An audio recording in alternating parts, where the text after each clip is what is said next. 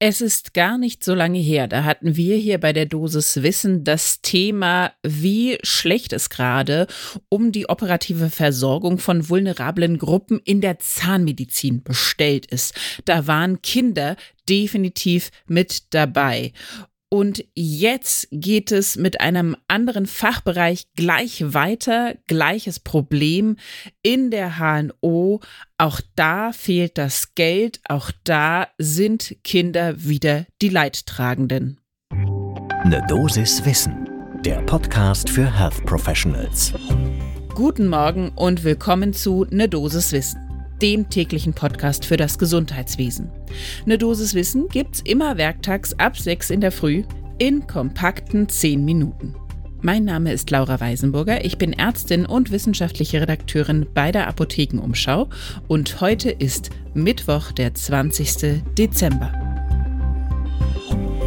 Ein Podcast von gesundheithören.de und Apothekenumschau Pro.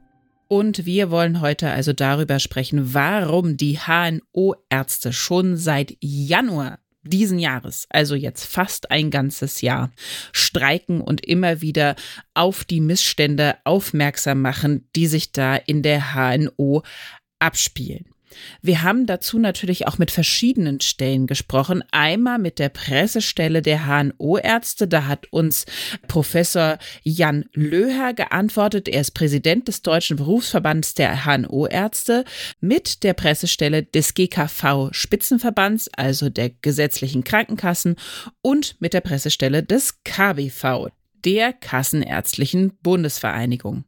Das sind eine Menge Pressestellen, das sind eine Menge auch Meinungen und Auffassungen, die da aufeinander prallen. So viel kann ich jetzt schon verraten. Daher mein Tipp, holt euch jetzt die erste Tasse Kaffee des Tages und dann gehen wir mal daran an das Thema.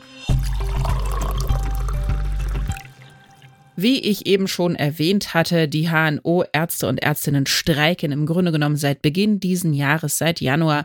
Warum? Es geht ihnen um den Erhalt der HNO Kinderchirurgie. Und wir alle wissen, oder die, die Kinder haben, wissen das bestimmt ganz besonders, da kommt es immer mal wieder zu Problematiken. Das ist also nicht gerade eine Sondergeschichte. Pauken, Röhrchen, Nasen-OPs, Polypen, Mittelohrentzündungen, dauerhafte Mandeloperationen fallen darunter.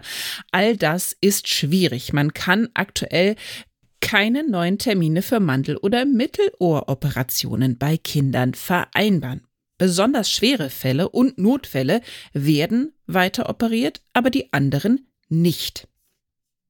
Was sagt jetzt Jan Löher dazu? Er ist ja Sprecher für die HNO-Ärzte und er sagte, generelle jahrelange Unterfinanzierung des ambulanten Operierens in der HNO, die sind da quasi schuld und die Krankenkassen haben jetzt auch noch die Erstattungsbeträge für Eingriffe wie zum Beispiel Mandeloperationen zu Beginn des Jahres 2023 gekürzt.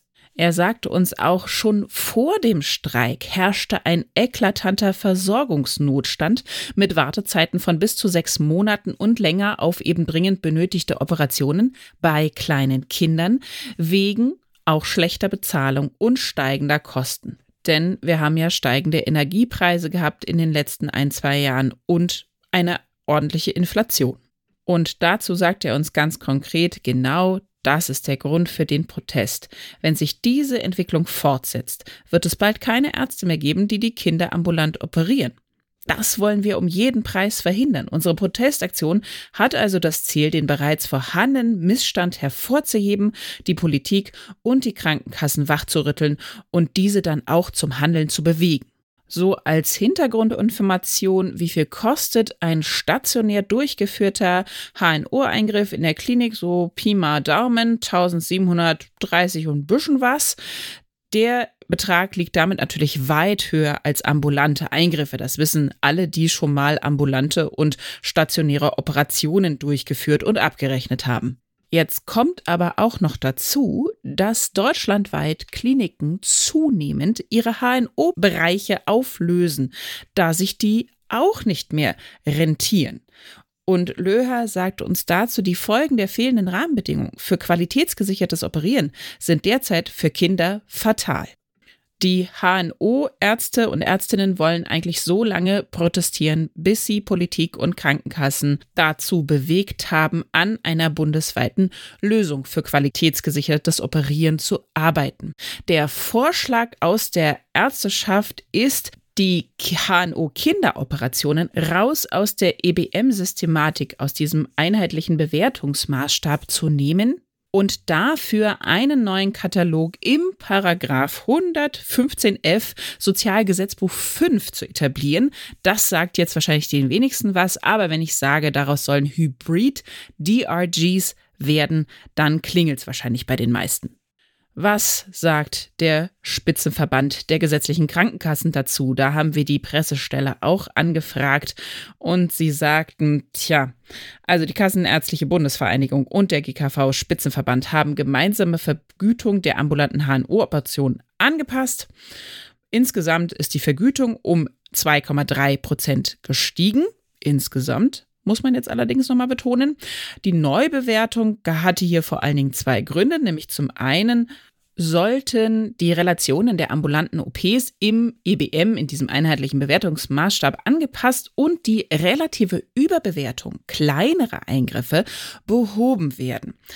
Zum anderen so sagte uns die Pressestelle der GKV, ist die angepasste Bewertung ein weiterer Schritt zur Ambulantisierung komplexerer OPs. Und aus dieser Konstellation ergibt sich eben dadurch, dass dieser eine Punkt, nämlich Neubewertung des Einsetzens von zum Beispiel Paukenröhrchen bei Kindern, nun mit 4 Euro weniger vergütet wird. Und der GKV-Spitzenverband sagte auch, auf diese 4 Euro wird immer oft verwiesen, um den Streik zu begründen. Allerdings werden die Entfernung der Rachenmandeln und das Einsetzen des Paukenröhrchens in einem Eingriff vorgenommen, dann gibt es dafür wieder mehr Zuschläge, die um 17 Euro erhöht wurden. Es gibt also eigentlich mehr Geld als vorher. Aber da fällt mir als Chirurgin sofort auf, und das gab es in der Klinik bei uns auch immer wieder das Problem, ja, hm, hm, hm, eigentlich kriegen wir äh, für den Eingriff jetzt nichts, da machen wir miese, jetzt müssen wir eigentlich was machen, was wir gar nicht dazu gemacht hätten. Das sehe ich ja immer besonders kritisch. Also kriegen die Kinder dann alle die Rachenmandeln rausgenommen, damit sich das rentiert? Das verstehe ich jetzt an der Stelle nicht so ganz. Und das sehen die HNO-Ärztinnen und Ärzte eben recht ähnlich. Aber der GKV-Spitzenverband bleibt dabei, die Kampagne der HNO-Ärztinnen und Ärzte ist aus unserer Sicht unethisch. Weder wir noch die KBV sehen einen Anlass, das Thema wegen des Streiks neu aufzugreifen. Aber ist das wirklich so? Denn die KBV-Pressestelle haben wir auch gefragt, also die Kassenärztliche Bundesvereinigung, und die sagte uns eigentlich, am Beispiel der Mandel- und Mittelohr-OPs zeigt sich sehr deutlich, dass die ambulante Versorgung in Deutschland kaputt gespart wird. Die Position der HNO-Ärzte mag pointiert erscheinen, aber sie ist letztlich ein Indiz für eine vorherrschende große Frustration. Eine Discounter-Mentalität nach dem Motto immer mehr und immer billiger ist in der medizinischen Versorgung fehl am Platz. Das können wir, glaube ich, alle unterschreiben. Und tatsächlich schickte die Pressestelle der KBV auch noch einen Appell an die Krankenkassen hinterher und sagte, wir müssen rasch weiterverhandeln, verbunden mit leistungsadäquaten Preisen. Und bei den Anpassungen zum ambulanten Operieren stehen wir noch am Anfang. Tja, und jetzt haben wir alle Positionen gehört und zum Ende dieser Dosis Wissenfolge muss man eigentlich sagen, ja, Mist, so richtig bewegt sich da nichts fort. Und Leid tragen wieder mal und in erster Linie natürlich die kleinen Kinder und vielleicht auch noch größeren Jugendlichen, die keine OP-Termine bekommen. Und das gilt es doch eigentlich zu vermeiden, möchte man meinen. Und man möchte allen Beteiligten zurufen, bitte, rauft euch zusammen, verhandelt nochmal sachlich, denn so kann es ja eigentlich nicht weitergehen. Trotzdem, wir bleiben mit Sicherheit auch an dem Thema dran und werden wieder berichten, wenn sich da etwas bewegt. Wenn ihr dieses Thema und andere wichtige nicht verpassen wollt, dann am besten jetzt gleich unserem Kanal folgen. Dann bekommt ihr sofort eine Meldung auf euer Smartphone, wenn es wieder eine neue Folge von Ne Dosis Wissen gibt. Ein Podcast von gesundheithören.de und Apothekenumschau Pro.